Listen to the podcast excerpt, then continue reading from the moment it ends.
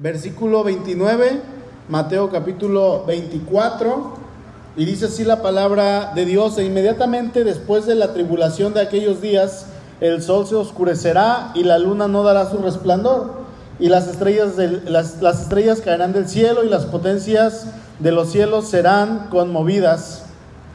Entonces aparecerá la señal del Hijo del Hombre en el cielo y entonces lamentarán todas las tribus de la tierra y verán al Hijo del Hombre viniendo sobre las nubes del cielo con poder y gran gloria. Este, estos textos que estamos leyendo nos sugieren que la segunda venida de Cristo se va a efectuar inmediatamente después de todos los eventos que Jesús cita anteriormente, o sea, estamos hablando de la destrucción de Jerusalén. Cuando nosotros leemos el verso 29, podemos considerar que este lenguaje es realmente una descripción difícil de comprender en términos simbólicos de la ruina de Jerusalén. Y, obviamente tendría que ser difícil porque estaba a punto de acontecer un, un, evento en el cual más de un millón de personas iban a morir en un solo día, otros tantos iban a ser llevados cautivos como presos. Y obviamente esto, esto que iba a pasar se tendría que describir en términos apocalípticos. Si me acompañan por favor a Hechos capítulo 2, no me pierdan Mateo 24. El apóstol Pedro ahora está dando un sermón acerca de, de, lo que está pasando en ese momento. La iglesia recibe el Espíritu Santo. Las personas ahí en la iglesia comienzan a hablar en lenguas. No sé si recuerden que ellos estaban hablando en idiomas. Dice que había eh, muchas naciones de, de, de toda la tierra y había aproximadamente 17 naciones representadas, aunque eran puros judíos, pero unos habían creado en, el Ponto, otros en Galacia, y todos hablaban diferentes lenguas. Entonces, cuando el Espíritu Santo llega, eh, ellos comienzan a hablar en el idioma del cual ellos habían criado, y, y e, ellos estaban hablando las maravillas de Dios. Y entonces el apóstol Pedro dice ahí en el verso 14, Pedro poniéndose en pie con los once, alzó la voz y les habló diciendo, varones judíos y todos los que habitan en Jerusalén, esto les sea notorio y escuchen mis palabras, porque estos, cuando la, gente los estaba viendo y escuchaba que gritaban y hablaban, pero nadie les entendía más que los que entendían el propio idioma, dice, estos no están ebrios, la gente pensaba que estaban borrachos, dice, como ustedes suponen, puesto que es la hora tercera del día. Mas esto es lo dicho por el profeta Joel y en los postreros días, dice Dios, derramaré de mi espíritu sobre toda carne, y vuestros hijos y vuestras hijas profetizarán, y vuestros jóvenes verán visiones, y vuestros ancianos soñarán sueños. Y de cierto, sobre mis siervos y sobre mis siervas en aquellos días derramaré mi espíritu, y profetizarán. Y daré prodigios arriba en el cielo y señales abajo en la tierra, sangre y fuego y vapor de humo. El sol se convertirá en tinieblas y la luna en sangre antes que venga el día del Señor grande y manifiesto, y todo aquel que invocare el nombre del Señor será salvo. Ahora, hermanos, Pedro está leyendo una profecía que se había dado muchos años antes de que esto pasara, y debemos señalar, y esto lo sabemos, que no todas las cosas que se profetizaron en Joel, porque Pedro está tomando una profecía de Joel capítulo 2, verso 28 y 29, no todas esas profecías que Pedro está profetizando sucedió esa mañana en particular, no todo, ¿verdad? Cuando dice eh, Dios ahí en Joel que Pedro está tomando, dice Dios en los postreros días, estos postreros días, está hablando de los días venideros, eh, comienzan con la primer venida de Cristo y abarcan todo el lapso desde la primer venida hasta que el Señor venga por segunda vez. O sea, que lo que, lo que, lo que el Señor está diciendo es, de aquí en adelante va a pasar esto. Dice, a partir de que venga el Señor, va a pasar esto y comienza a dar la profecía. Ya derramó su espíritu sobre toda carne, ¿sí? Y, cuando dice, el día del Señor vendrá, está hablando de toda la era cristiana. Eh, hermanos, cuando leemos esto que pasó en Hechos, el Espíritu Santo se derramó sobre todas las personas que estaban ahí y esto no pasaba en el Antiguo Testamento. En el Antiguo Testamento el Espíritu Santo venía sobre unas cuantas personas que eran ungidas, ya sea el profeta, hubiera sido el rey, hubiera sido el sacerdote, o en el caso del libro de los jueces, sobre cada juez. Y de ahí en, más, sobre nadie venía el Espíritu Santo más que sobre las personas, sobre las que el Señor designaba o tenían una tarea especial que hacer, y de esa manera eran guiados por el Espíritu de Dios. Aún Moisés, él anheló que el Señor derramara sobre sus, de, su espíritu sobre todos, porque él había probado del Espíritu Santo, él sabía quién era Dios, él era ungido por Dios, él era guiado por Dios. Y yo les pregunto, ¿a poco ustedes no tienen ese anhelo en su corazón de que lo que ustedes han experimentado con Dios lo experimente su familia? ¿Quién de aquí tiene el Espíritu de Dios? Levanten su mano. Creo que todos. ¿Verdad? Amén.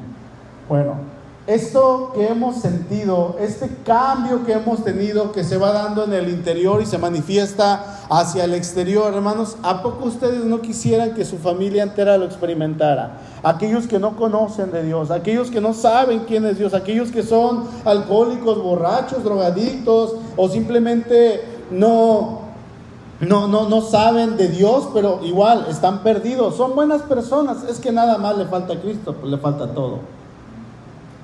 Esas personas, ¿a poco ustedes no tendrían el anhelo de que conocieran y probaran eso que ustedes han probado, llamado Dios, el Espíritu Santo? Moisés quería esto, y yo creo que no nada más Moisés, sino también un David, sino también un Josías, un Ezequías, todas aquellas personas que pudieron experimentar la presencia de Dios eh, ellos, yo creo que ellos querían que su familia y que sus amigos y que sus conocidos pudieran experimentar de esto. Bueno, en aquel tiempo no era así. Ahora, llegan esos postreros días a partir de que Cristo viene y en Pentecostés, 50 días después de que Cristo resucita, asciende al cielo, eh, el Espíritu Santo se derrama en favor de todo el mundo. Ahora sí, hombres, mujeres, hijos, hijas, esclavos, libres, gentiles.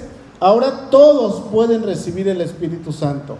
Y no fue nada más en esa época sino que hasta la fecha nosotros hemos probado de esto. Es por eso que Pedro menciona y dice, todo esto va a pasar en los postreros días, dice el Señor, derramaré mi espíritu sobre toda carne.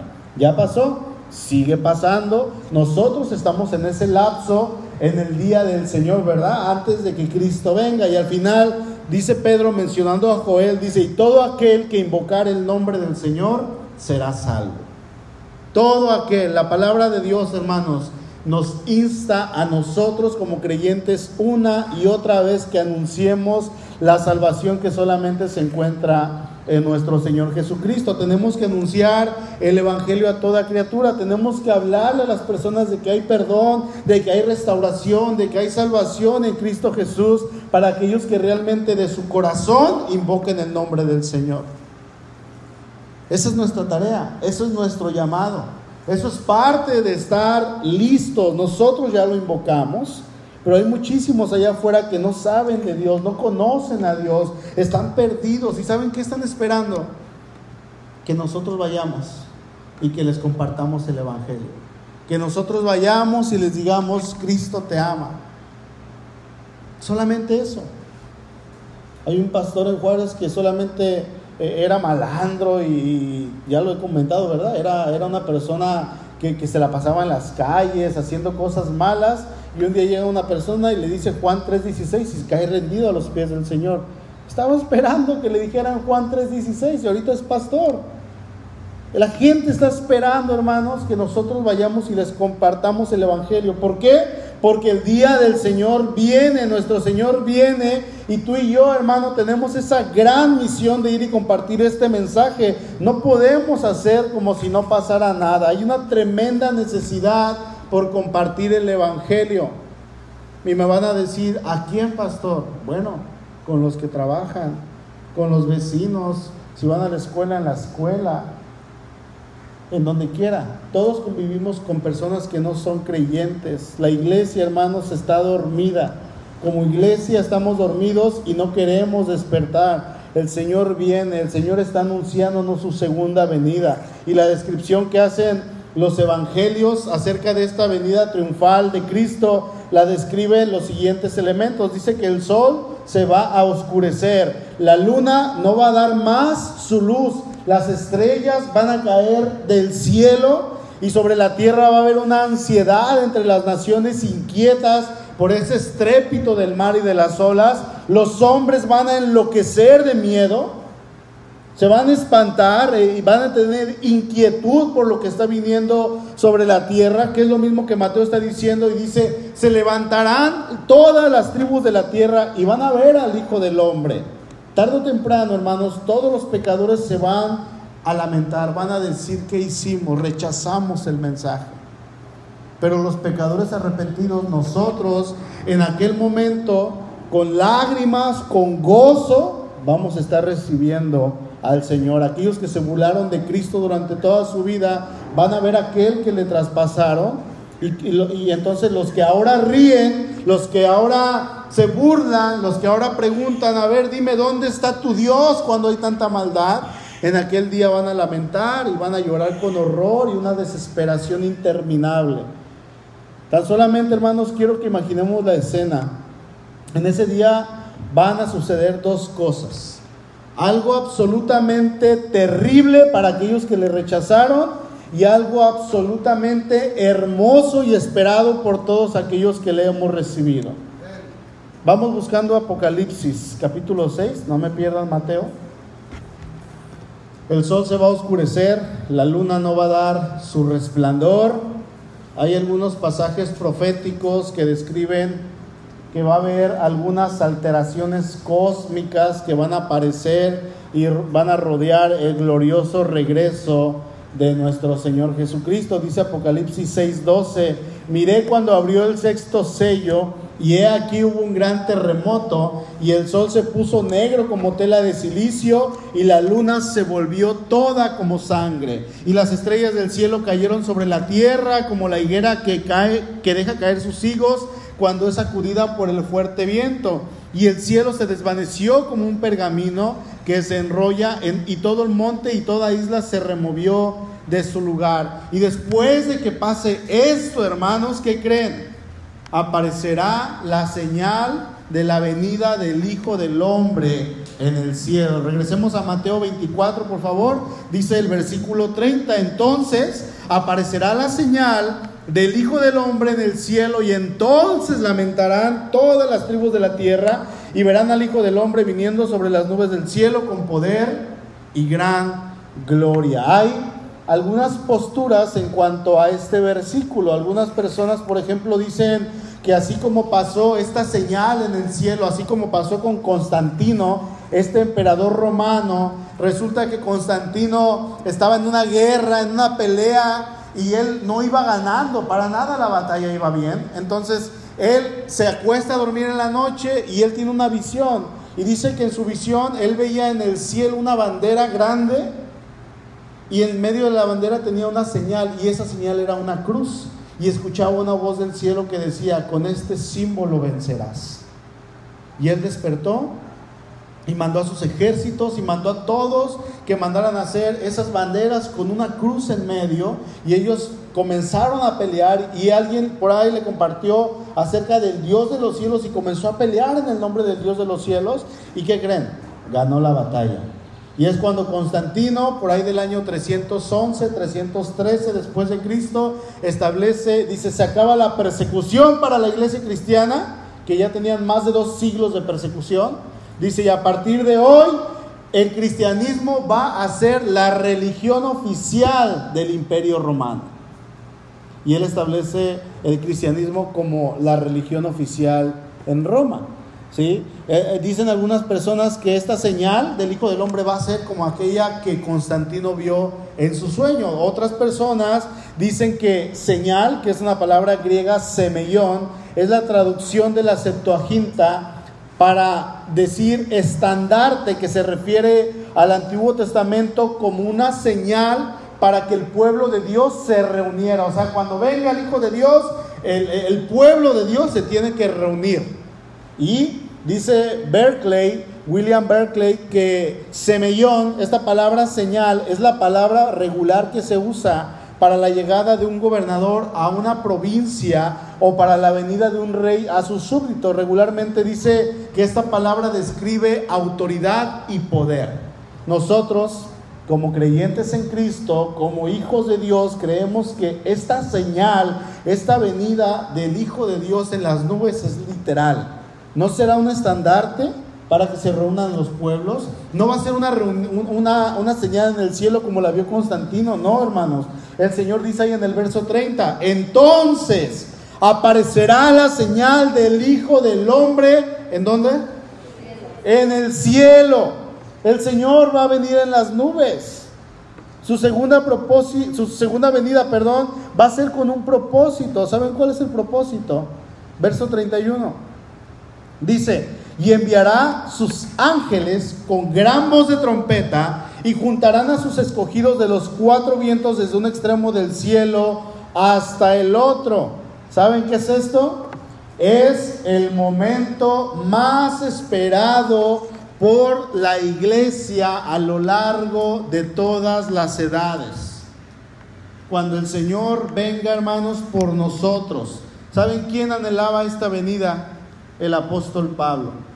El apóstol Pablo, él predicaba con todo su corazón, él predicaba esperando que el Señor viniera en su tiempo, pero el Señor no vino. Los apóstoles de la iglesia primitiva, bueno, que son los únicos apóstoles, los apóstoles, la iglesia primitiva predicaba con todo su corazón porque ellos recordaban las palabras de Jesús que él dijo, y será predicado este evangelio del reino y entonces vendrá el fin. Y ellos decían, Señor, queremos que vengas. Y se agarraban a predicar por todos lugares como locos, anunciando este mensaje sin parar, sin importar a quién ni con quién estuvieran.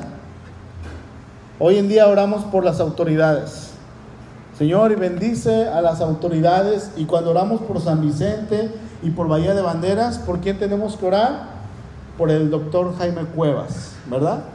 Y decimos, sabemos que hay algunas personas que trabajan con Él que son creyentes. Úsalos para que cuando ellos puedan tener esa interacción con el presidente, ellos puedan compartirle el Evangelio. Pero resulta que cuando algunos hermanos tienen esa interacción con el presidente, en lugar de aprovechar la situación, ay, como que da miedito, Señor, ¿cómo se va a convertir ese presidente? Señor, ¿cómo se va a convertir? Es un borracho. Señor, ¿cómo se va a convertir? Se droga. Deberíamos de ponernos en un espejo y hacernos esa, esa misma pregunta al Señor, viéndonos a nosotros cuando quizá alguien oró por nosotros y dijo, Señor, en tu nombre se va a convertir.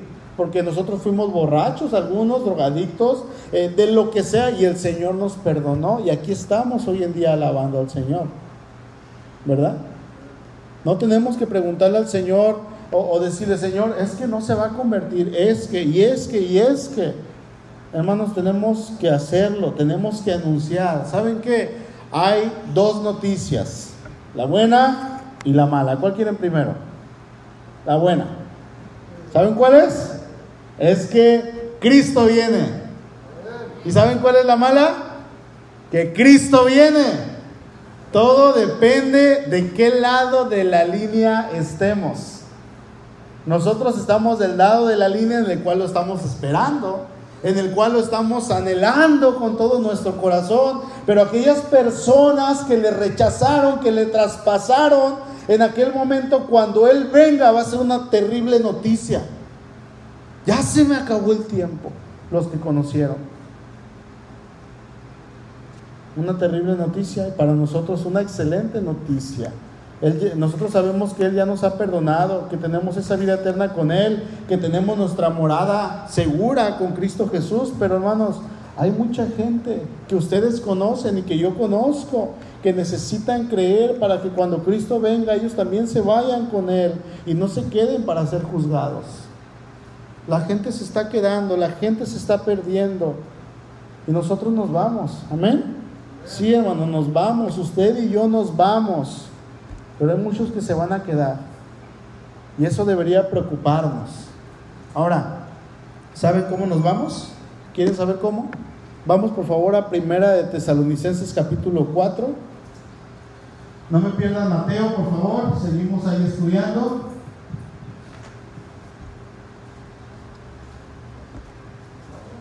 Sí, por favor. Primera de Tesalonicenses capítulo 4. Está ahí adelante de Mateo.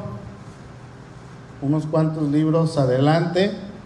Y dice el versículo 13. Voy a esperaros un momento más. ¿Sale?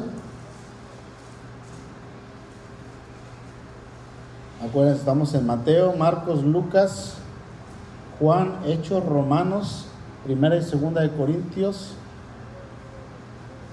Gálatas, Efesios, Filipenses, Colosenses y Primera Tesalonicenses.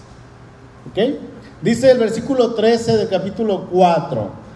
Tampoco queremos, hermanos, que ignoréis acerca de los que duermen, para que no os entristezcáis como los otros que no tienen esperanza.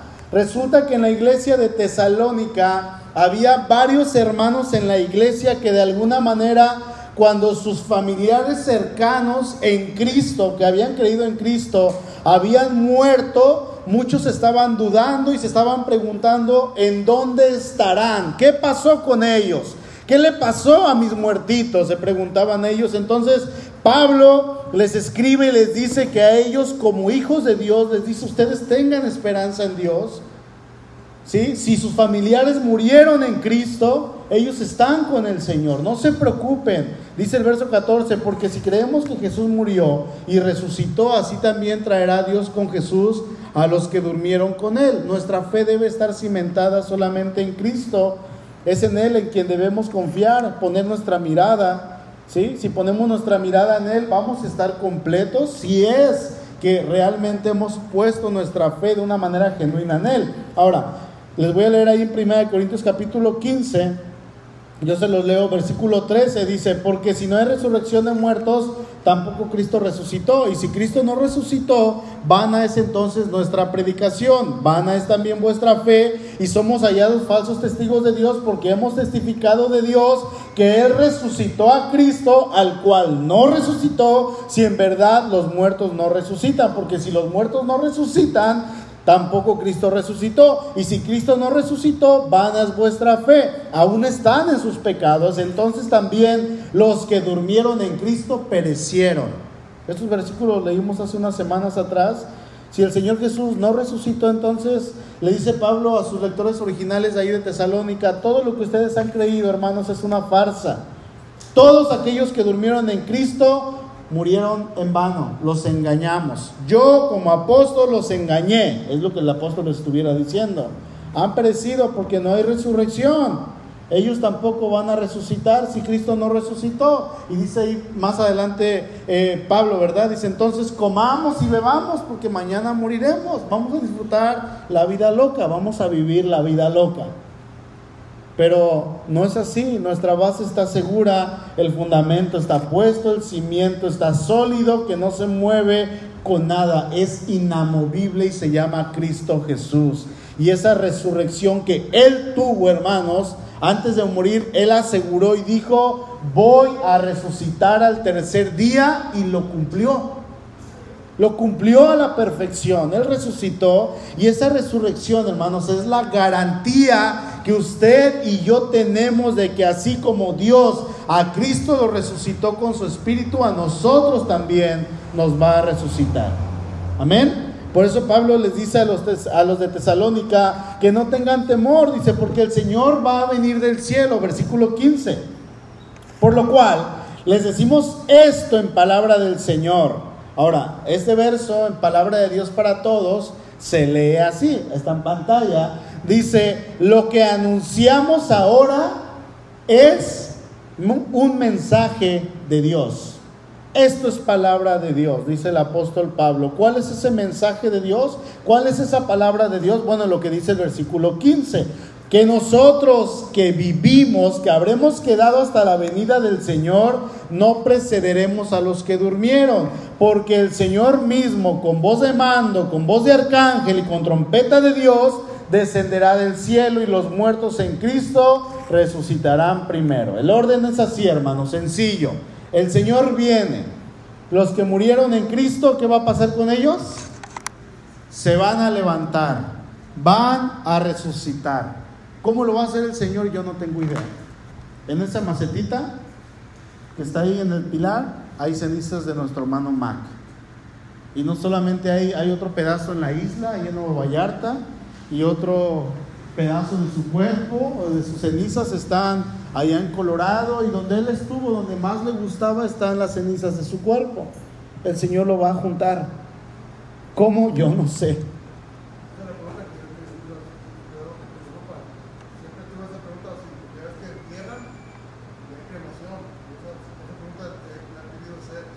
el Señor es poderoso, hermano. ¿Por qué? Porque sabe que en la iglesia, en la iglesia primitiva, en el primer siglo, dice el hermano que esa es su duda, ¿verdad? Su pregunta, porque los que los entierran, pues ¿qué pasa? Murieron en Cristo hace dos mil años, pues ya sacaron sus tumbas, eran polvo, los aventaron y están ya ante los montes. Viene siendo lo mismo, polvo somos y al polvo volveremos. Pero el Señor nos va a juntar y los cristianos que cayeron al mar, y los cristianos del primer siglo que quemaron en la hoguera y los que siguen quemando y que al final sus cenizas las agarran con una pala y las avienta, el Señor nos va a resucitar. ¿Creen que lo puede hacer? Es todopoderoso. ¿Sí? Si no sería dudar de su poder. Eso es asunto de Él. ¿Cómo le va a hacer? Yo no sé, ni me lo va a decir, ¿verdad? Pero Él lo va a hacer y esa es nuestra confianza, esa es nuestra fe. Los que murieron en Cristo van a resucitar, todos aquellos que antes de morir confesaron a Cristo como su Señor y Salvador. Verso 17, por último, dice, luego nosotros, los que vivimos, los que hayamos quedado, seremos arrebatados juntamente con ellos en las nubes para recibir al Señor en el aire y así estaremos siempre con el Señor. Este pensamiento del apóstol Pablo, hermanos, me fascina, me encanta. ¿Cuál es? Bueno, Pablo pensaba que Cristo iba a venir en su tiempo y él dice, los que se murieron, pues ya muertos están, pero van a resucitar. Pero nosotros, dice él, los que vivimos, los que quedamos, los que hayamos quedado, dice, seremos, está hablando en primera persona, seremos arrebatados para recibir al Señor y así estaremos. Él sabía, hermanos, y estaba completamente seguro de su salvación. Él sabía que si moría perseguido, quemado, eh, de hecho murió decapitado, la manera en que él muriera, él sabía que se iba a ir con el Señor, pero él no quería irse solo, él quería llevarse la mayor cantidad de personas que más pudiera, ¿sí? Para que se fueran con él. Y, fíjense, hablando de, de nuestro hermano Mac y Jean, una de las frases que ellos tenían y que Michelle eh, usa mucho, de allá de Colorado también, es que ellos dicen que quieren llenar el cielo. Dice, vamos a ir a San Vicente para predicar el Evangelio, para llenar el cielo, que el cielo reviente de gente. Vamos a meter más gente al cielo. Ese es un pensamiento que ellos tienen que a mí me fascina, hermano. La intención es que se predique tanto el Evangelio que el cielo se llene. Pablo tenía ese pensamiento. Ahora, yo pregunto, ¿cuál es y ha sido nuestra intención en cuanto a la voluntad del Señor? El Señor viene, pero si Él no ha venido es porque Él quiere que se arrepientan los que ustedes conocen. ¿Sí? Eduardo conoce mínimo unos 20 que no son cristianos, mínimo. Juanito, otros 30, Andrés, otros 50, Vero, Diana, Pastor, todos. Y debemos de ser ese conducto, ¿verdad? Para hablarles a esas personas, porque la única manera en que ellos se van a arrepentir, no va a bajar un ángel del cielo a predicarles el Evangelio, no va a bajar el Señor Jesús a predicarles el Evangelio porque es una tarea que nos ha encomendado solamente a nosotros, que a través del mensaje de la locura de la predicación, la iglesia se sabe, los creyentes sean salvos. ¿Sí? Tenemos esa misión, es urgente, lo decía hace ratito y lo repito. Ahora, vamos a leer el verso 16 nuevamente. Porque el Señor mismo, dice Pablo, con voz de mando, con voz de arcángel y con trompeta de Dios, descenderá del cielo y los muertos en Cristo resucitarán primero. Vamos a tener eh, un poquito detalle en este versículo Dice en primer lugar que quien va a venir es el Señor mismo. Él va a descender y es descrito con suma autoridad. No va a venir alguien más en su representación. ¿Quién viene? El Señor mismo, ¿verdad? Dice el versículo, en toda su majestad, de toda su presencia, con toda, eh, con toda su autoridad en persona. Y luego dice el versículo, con voz de mando, el Señor al frente dirigiendo, dirigiendo, perdón, liderando. Se presenta Jesús como el rey victorioso, dando la palabra de mando a las huestes celestiales. En tercer lugar, con voz de arcángel. Un arcángel es, el ángel, podríamos decir, de mayor categoría o, que tiene una tarea asignada especial. El único arcángel que se menciona en el Nuevo Testamento es Miguel.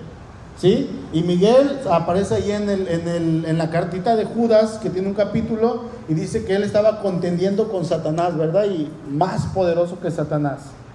Sin embargo, dice que no lo, no lo eliminó, sino le dijo, el Señor te reprenda. Y dice que va a venir con trompeta de Dios. Aclamaciones y trompetas anunciaban el arribo de los monarcas que llegaban de visita en los tiempos del Nuevo Testamento bueno, los ángeles van a proclamar el retorno de Jesús. Va a pasar. Y dice que el Señor va a descender del cielo, va a descender de ese lugar en el cual Él habita, donde es su morada, al lugar al cual Él ascendió, del cual Él había venido y que se fue y Él prometió que va a regresar nuevamente. Y en ese, en ese lugar, en ese momento, perdón hermanos, cuando el Señor regrese, habrá cumplido su promesa, que Él dijo, yo volveré. Pero esta segunda venida para nada va a ser como la primera, sino que esta venida va a ser envuelta en poder, en dominio, en gloria, en majestad. Algo sublime que jamás hemos visto ni sabemos cómo será.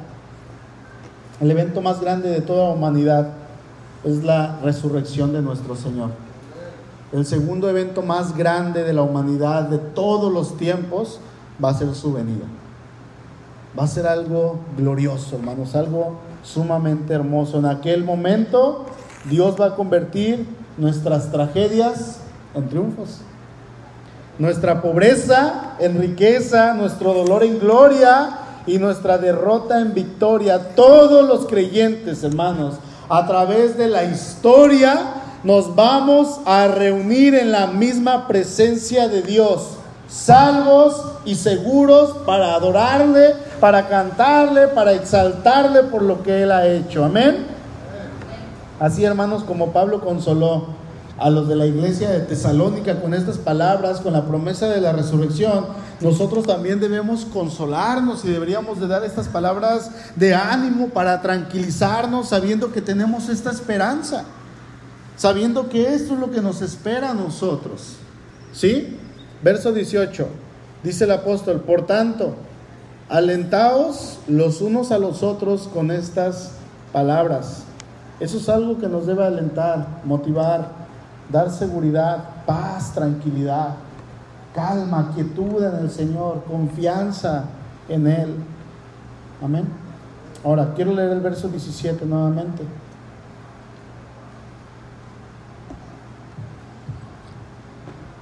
Luego nosotros, los que vivimos, los que hayamos quedado, seremos arrebatados juntamente con ellos para recibir al Señor en el aire y así estaremos siempre con el Señor. Quiero desgajar un poquito este versículo.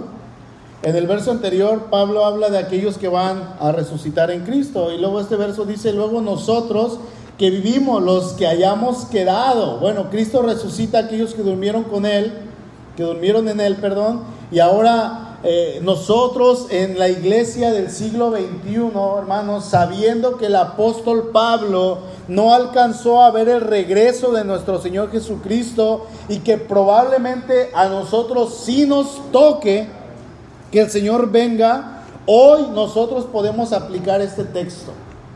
Hoy nosotros podemos decir lo que el apóstol Pablo dijo, si es que no nos toca partir antes, ¿verdad? Dice, luego nosotros, ¿Quiénes? ¿Quiénes? Nosotros, hermanos. Los que vivimos, deberíamos de tomar este pasaje para nosotros. Personalmente, para nosotros, ¿verdad? Los que hayamos quedado. Porque muchos se han adelantado, muchos se van a adelantar, pero si nosotros seguimos vivo, vivos, dice, seremos arrebatados juntamente con ellos en las nubes para recibir al Señor en el aire. Seremos arrebatados con aquellos que en ese momento hayan resucitado previamente y esto va a traer un acontecimiento. Dice que vamos a recibir al Señor en el aire y dice así estaremos siempre con el Señor. Hermanos, esto es para gozarnos. Esto es para traer eh, paz. Debemos de abrazar estos versículos con esperanza, sabiendo que en Cristo estamos completamente seguros. Completamente. ¿Sí? Regresemos a Mateo 24. Dice el Señor en el verso 32, de la higuera aprendan la parábola, cuando su rama está ya tierna y brotan las hojas, saben que el verano está cerca. Así también ustedes cuando vean todas estas cosas, conozcan que está cerca. ¿A dónde está? A las puertas. Ya está aquí. ¿Por dónde vienes? Ah, vengo aquí en las juntas. Ah, todavía estamos acostados. ¿Por dónde vienes? Ya aquí mezcales. Ya en la coca. ¿Dónde vienes? Ya estoy afuera. Ay, ya está aquí. Nos levantamos, ¿verdad? Ya está a las puertas. Cristo está cerca, hermanos. De la manera en que vemos que el verano se acerca, Cristo viene. De la misma manera en que vemos que no hay fecha que no se cumpla, Cristo va a regresar.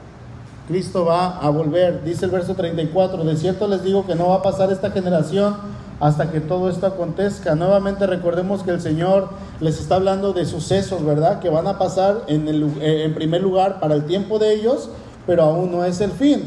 Y hay algo que es seguro, que tenemos 100% seguro. Siempre lo que Dios dice, siempre se cumple. No hay cosa, hermanos, que Él no haya dicho que no se haya cumplido. Siempre si Él dice algo que va a pasar, eso va a pasar. Siempre. ¿Sí? Su palabra siempre se va a cumplir. Verso 35. El cielo y la tierra pasarán, pero mis palabras no pasarán. ¿Saben algo, mis amados hermanos? Si Jesús lo dijo, yo lo creo. Si Jesús lo dijo, yo lo creo. Así de simple. No hay que darle tantas vueltas. Cualquier cosa que salga de la boca del maestro en la escritura, yo como creyente lo voy a creer por convicción, por fe. ¿Por qué? Porque yo sé que en Él no voy a ser decepcionado jamás. Jamás. El Señor viene pronto, hermanos. ¿Cuál es el llamado de Dios para nosotros en esta noche? Dios nos llama a estar siempre listo, que estemos listos para esperarlo como si Él fuera a venir hoy en esta noche. Listos. ¿Sí?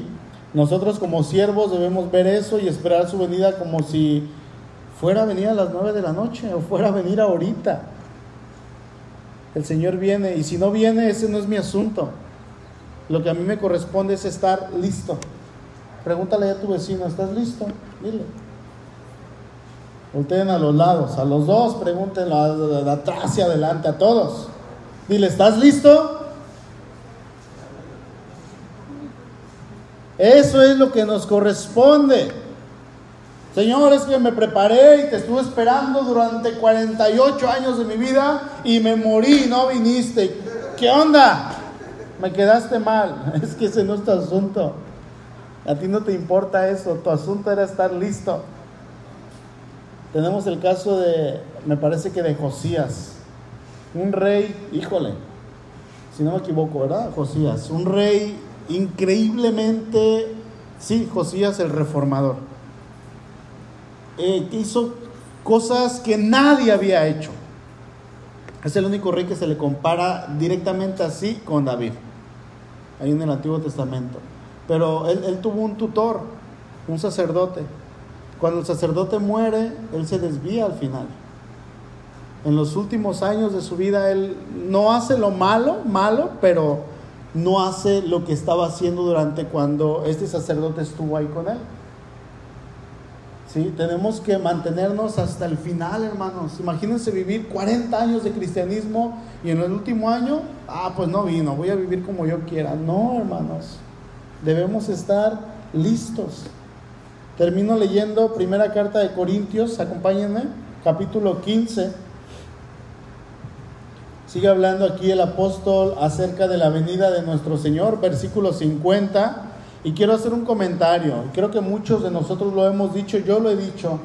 Cuando hablamos de, que Cristo va a venir por su iglesia, decimos, ah, y, y ya viene el rapto. La palabra rapto no aparece. ¿Sí? Es el arrebatamiento. Cristo no tiene que venir a robarse a su iglesia porque es suya. Él la compró con su sangre, le pertenecemos. Sí, cuando alguien les diga rapto, y hermanito es arrebatamiento. ¿Sale? Ajá, sí, y, lo usamos aquí también nosotros, pero es el arrebatamiento, Él viene por su iglesia, ¿ok?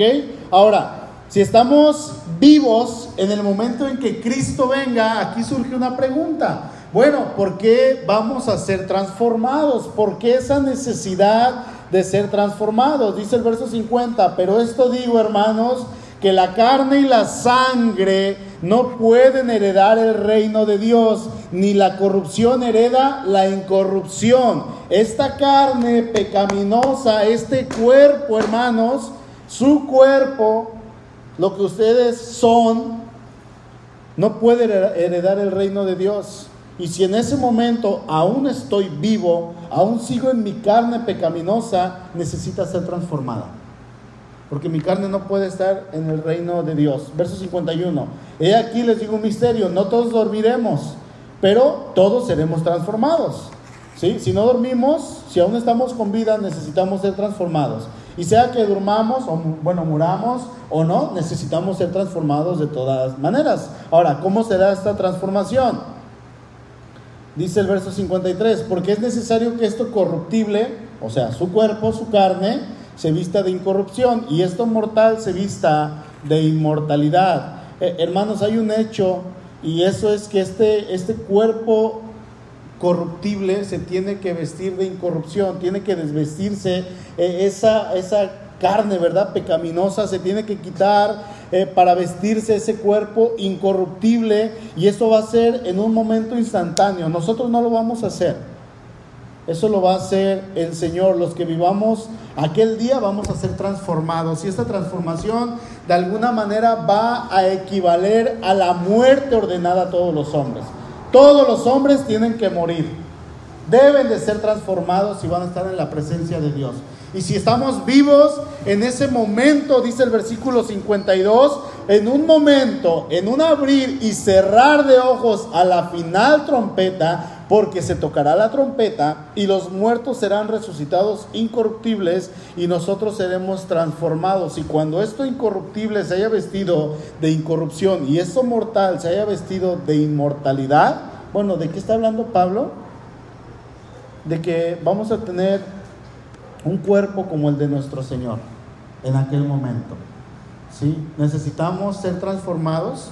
Dice Hebreos 9:27 que así como está establecido que los hombres mueran una sola vez y después de esto el juicio, bueno, esa muerte es ordenada a todos los hombres, esa transformación de alguna manera va a ser la que nos va a, sería como si hubiéramos muerto, pero no abrir y cerrar de ojos, ¿sí? No vamos a morir, vamos a ser eh, transformados, vamos a tener un cuerpo como el de nuestro Señor cuando Él resucitó de entre los muertos, un cuerpo glorificado como Él era, sin dolor, sin sufrimiento, un cuerpo ahora sí apto para estar en la presencia del Señor. ¿Sí? Un cuerpo apto para poder alabarle. Los muertos que resuciten, ya cuando lo hagan, van a experimentar esta transformación, pero nosotros, los vivos, y digo nosotros, porque yo espero que nos toque a nosotros, también lo vamos a hacer.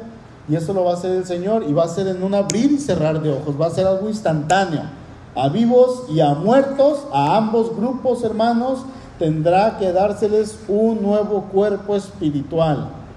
Dice primera de Juan capítulo 3, versículo 2, amados, dice, ahora somos hijos de Dios y aún no se ha manifestado lo que hemos de ser, pero sabemos que cuando Él se manifieste, seremos semejantes a Él porque le veremos tal como Él es. Y ahora sí, hermanos, cuando pase ese momento, seguimos leyendo ahí en 1 Corintios 15, 54, se cumple lo que dice. Fíjense, dice, entonces se cumplirá la palabra que está escrita, sorbida es la muerte en victoria. ¿Dónde está, oh muerte, tu aguijón? ¿Dónde, oh sepulcro, tu victoria? ¿Se dan cuenta? Se acaba. Para nosotros la muerte. El Señor ahí en ese momento se cumple en su plenitud esa promesa de vida eterna, una transformación. Dice el canto que entonábamos la semana pasada, ¿dónde está, oh muerte, tu aguijón, sepulcro? ¿Dónde tu victoria si Cristo con su muerte te venció? ¿Dónde está? A ver, muéstrame, el sepulcro ya no va a poder decir, échame más muertitos porque ya no se va a poder. ¿Verdad? ¿Para qué, hermanos, aferrarnos a una vida que es esta vida que trae consigo sufrimiento, dolor, angustias, carencias, aflicciones. ¿Para qué? Cuando ya tenemos la vida eterna que es en Cristo Jesús. No perdamos el tiempo, hermanos, en cosas vanas, en cosas pasajeras, en cosas que van a ser destruidas. Ya tenemos la vida eterna. Recuerden que estamos allá en la eternidad, pero todavía no, estamos aquí, pero ya estamos allá, ya estamos con un pie allá en la eternidad. Cristo ya nos compró, Cristo ya nos dio su vida eterna. Amén. Ya estamos viviendo la eternidad. Enfoquémonos en aquello que Cristo tiene para nosotros por medio de esa promesa que Él nos hizo de que Él va a volver. Hermanos, anhelemos y esperemos la venida de nuestro Señor, sabiendo que cuando Él venga, nosotros le veremos como Él es y le vamos a ver cara a cara. Pero ¿saben qué? Yo creo que no le vamos a poder ver a su rostro. Vamos a caer postrados delante de Él y le vamos a adorar y le vamos a alabar y le vamos a decir, Señor, gracias porque me permites estar aquí. Y qué terrible va a ser, hermanos, que nuestros familiares frente a nosotros sean condenados. Y nosotros entremos campantes a la presencia de Dios y ellos sean condenados, nuestros amigos, primos, hijos. Necesitamos, hermanos, predicar. Quizá tú ya estás listo. Si el Señor viene ahorita, estás listo. Si te vas ahorita, estás listo. Pero hay muchos allá afuera que todavía no están listos. Y esto es algo importante, sumamente importante. Ahora, si tú vienes a este lugar y no tienes al Espíritu de Dios, yo te invito y al igual que la semana pasada, hoy lo vuelvo a hacer y lo seguiré haciendo mientras el Señor me permita estar aquí arriba. Yo quiero rogarte que no te vayas sin Cristo en tu corazón. Pídele perdón. Invítalo a tu corazón. Dile, Señor, perdóname. Inclinen su rostro, por favor.